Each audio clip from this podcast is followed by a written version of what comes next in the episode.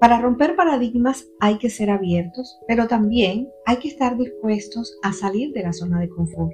Hay un momento difícil para cualquiera y es cuando hay que salir de la zona de comodidad.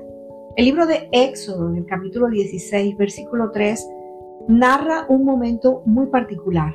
Ellos dicen, hubiéramos preferido que el Señor nos matara en Egipto.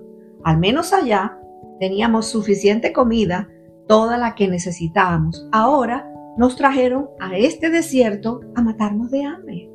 O el libro de Números en el capítulo 14, versículo 3, que dice, ¿por qué el Señor nos está llevando a esta tierra solo para que muramos en batalla?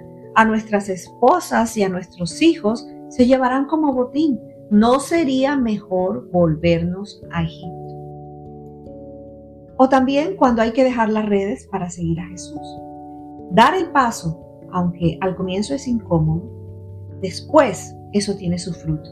Dejar Egipto para salir al, al desierto les representó ser libres.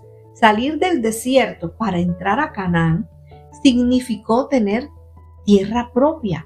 Dejar las redes y seguir a Jesús los convirtió en los reconocidos apóstoles de la iglesia. Hay un fruto cuando uno da un paso adelante. Y hay que estar dispuestos a dar ese paso. No te quedes pensando toda la vida si lo vas a hacer. Ya no planees más la boda. Anímate y cásate. Ya no planees más estudiar. Ve, busca y matricúlate. Ya no planees más mudarte. Hazlo, múdate. En todo eso Dios te va a respaldar. Dar un paso no es fácil, pero en algún momento hay que darlo. No es que eso sea difícil, el problema es que nos da temor.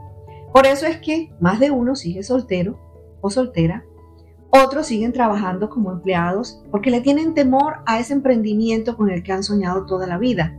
Siguen en el mismo lugar porque el temor no los deja salir de la zona de confort. Pueda que al dar el primer paso no lo consigas todo enseguida, pero en algún momento vas a llegar a la meta. Hay muchas metas que tú puedes proponerte a lo largo de tu vida. Da el paso y aunque en algún momento no quieres seguir o te quieras devolver, continúa. Sigue avanzando que algún día llegarás hasta donde Dios te dijo. Dar un paso significa entrar a lo desconocido. Lo desconocido produce desconfianza, produce temor, produce ansiedad. ¿Crees que a Pedro no le dio temor dejar las redes para seguir a Jesús? Pensaría de qué voy a vivir. ¿Sí será que esto da para mantenernos a todos? ¿Sí será un trabajo estable?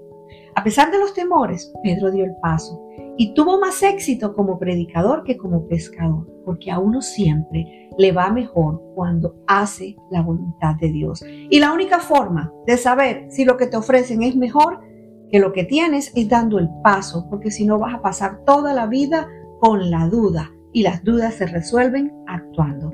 Da el paso, vete del arroyo de Querid, muévete a Zarepta, sal de tu tierra, firma el contrato, empaca la maleta, comienza a estudiar. No hacer nada cuesta más que hacer algo. Estar quieto a uno lo estanca, lo enferma, lo engorda y lo empobrece. Mira, Abraham se fue de Arán, Elías del arroyo, José de Canaán, Ruth de Moab, Jesús se fue de Nazaret y cada historia cambió cuando dieron el paso y rompieron paradigmas. Los paradigmas se rompen cuando te atreves a dar el paso que tienes que dar.